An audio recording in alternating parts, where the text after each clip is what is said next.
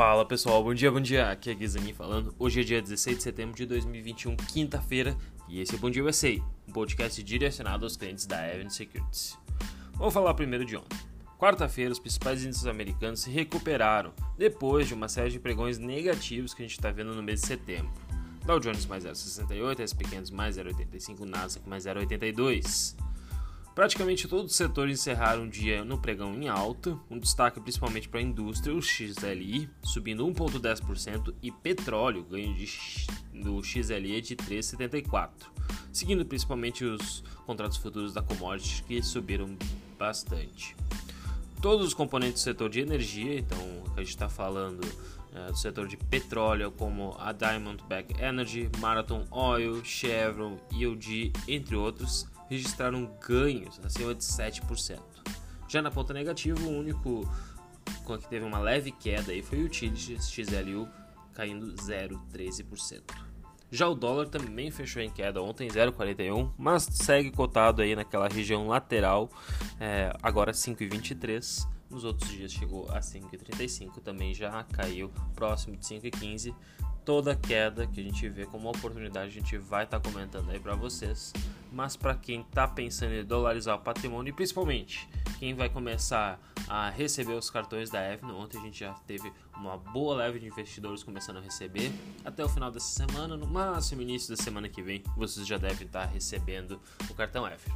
Quem não tem acesso ao cartão Avenue é uma conta internacional, é só acessar a página da Avenue. Vocês vão ver uma aba para quem já é cliente, e é bem importante, você tem que ser cliente, mas tem uma aba chamada Banking e é só você entrar na lista de espera que a gente já está definitivamente liberando ao longo aí dos últimos dias. Já teve é, mais ou menos mais de 5 mil pessoas tendo acesso e a gente deve liberar para toda a lista até o final aí da próxima semana. Na economia, a gente viu ontem os grandes destaques foram, na verdade, é, principalmente os economistas que ajudaram a estabilizar o mercado. O Empire Index do Fed, que é um índice da manufatura, ficou em 34,3 para setembro, ficou muito à frente das estimativas, então que era de apenas 18 segundo os economistas, e isso acabou ajudando a puxar o mercado. Já para hoje, na madrugada, no continente asiático, as ações operaram em queda forte. O índice Xangai caiu 1,34, enquanto no Japão o Nikkei fechou em 0,62. Lembrando que a gente está com grande risco aí de contágio com relação ao Evergrande, que é uma grande imobiliária americana que tem o seu braço financeiro e começou a apresentar resquícios de que pode dar calote. Na verdade, a sua nota de rating, né, que a gente chama de investimento, caiu bastante, eles começaram a não pagar. E o grande medo não só é que essa empresa é, não paga os investidores, as suas ações acabaram caindo, mas principalmente que isso possa contagiar toda a China e, consequentemente, todo o mundo. Então, muita gente está de olho no que está acontecendo na China, exatamente porque isso pode impactar aqui também.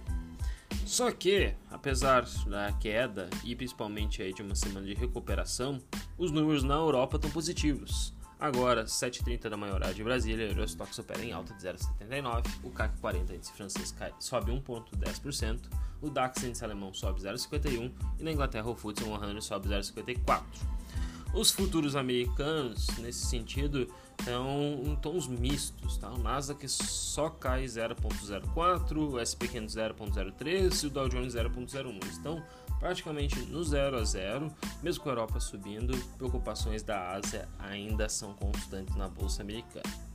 Na agenda, agora às 9h30 da manhã, temos o núcleo das vendas do varejo e pedidos iniciais de seguro-desemprego, aqueles semanais que a gente sempre comenta além do índice de atividade industrial do Fed da Filadélfia, que é bem importante para a gente ver como é que está a indústria americana. Já na parte de balanço a gente não tem nada relevante, lembrando que a gente já deve ter aí no próximo mês a volta da temporada de balanços e a gente vai comentar para vocês. Por fim, destaques. O que, a gente está vendo no mercado, o que está chamando a atenção, quais as empresas que mais subiram ou caíram, para vocês terem algumas ideias também de investimentos. Primeiro começamos com a SoFi, ou Sofi, como vocês quiserem chamar, depende da, de quem gosta ou não do mercado de cripto. Para quem não conhece, essa é uma empresa fintech, inclusive ela, na verdade, apesar de ser uma fintech, ela já está bem grande. Ela tem dois estádios aí de futebol americano que ela patrocina, então chama bastante atenção. As soluções ontem subiram 6,5%, o código é SOFI, S-O-F-I, é, após o Mizu Bank, é, Mizuho Bank, que é um banco japonês, iniciar a cobertura na empresa e dizer que o preço-alvo dela é de 28 dólares, bem acima dos 15,45 cotados no fechamento de hoje. E é por isso que as ações acabaram subindo mais forte. Lembrando para quem não conhece, essa é uma fintech que está inserida no ambiente cripto. Ela tenta aproveitar algumas oportunidades, obviamente também tem a parte de investimentos local, mas é, tem crescido bastante para quem quiser pode dar uma olhada. Outra que chamou a atenção ontem foram os papéis da Green Sky, código GSKY, que é uma empresa que oferece empréstimo para consumidores que querem reformar, por exemplo, suas casas. O Goldman Sachs anunciou que irá adquirir a empresa, eles vão comprar por aproximadamente 2,24 bilhões de dólares e fez as ações da companhia dispararem 50% na sessão. O banco disse em nota que os recursos de empréstimos da Green Sky e do ecossistema né, que eles lideram no mercado ajudarão principalmente a acelerar o esforço da companhia de aumentar a sua plataforma de banco de consumo. Então eles querem entrar nesse mercado, Goldman Sachs está fazendo aquisições e com isso quem tinha as ações ontem acabou ganhando bastante dinheiro. Obviamente que provavelmente eles vão fechar capital então a, o prêmio que tinha no business talvez tenha encerrado, ou talvez eles mantenham. A gente tem que acompanhar um pouco mais as informações.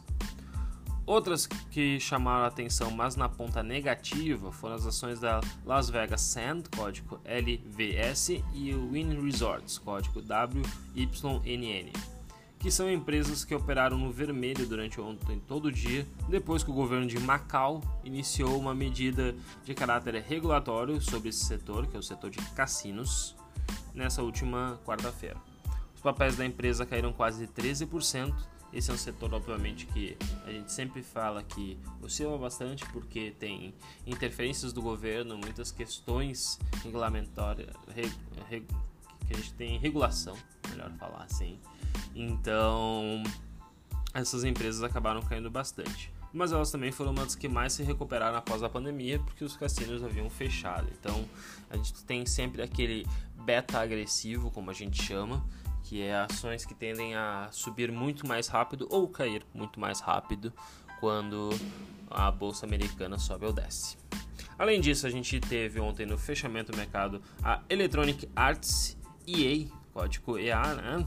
muita gente conhece, a empresa de jogos que muita gente inclusive né, é, joga, que eu sei, videogames, por exemplo, futebol, basquete, vôlei. Eles também têm o Battlefield, que ele é o Battlefield 2041.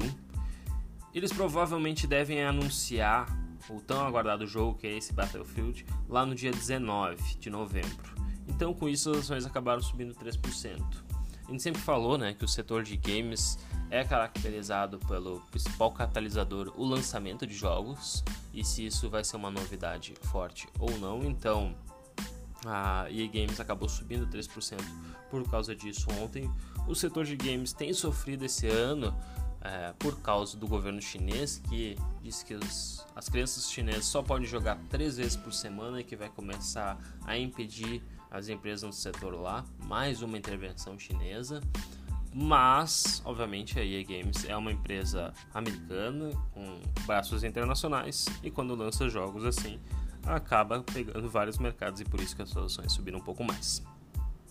Por fim, mas não menos importante, os papéis da farmacêutica Moderna, Moderna, código MRNA, também operaram em leve alta, após uma divulgação de dados que reforçaram o uso de uma dose de reforço.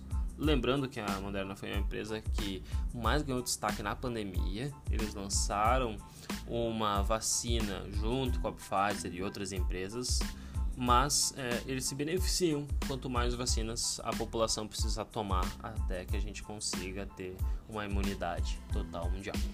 De qualquer forma, os estudos da Moderna mostraram que a incidência de novos casos de Covid foi menos frequente em um grupo de participantes que acabou é, sendo inoculados, né? Quando a gente, é uma forma que a gente fala no meio, sugerindo principalmente que a imunidade de grupo começa a diminuir com o tempo para quem não toma a vacina. A empresa viu seu valor de mercado quase triplicar o ano passado, nos últimos 12 meses acumula uma alta de 550%, que é bem relevante.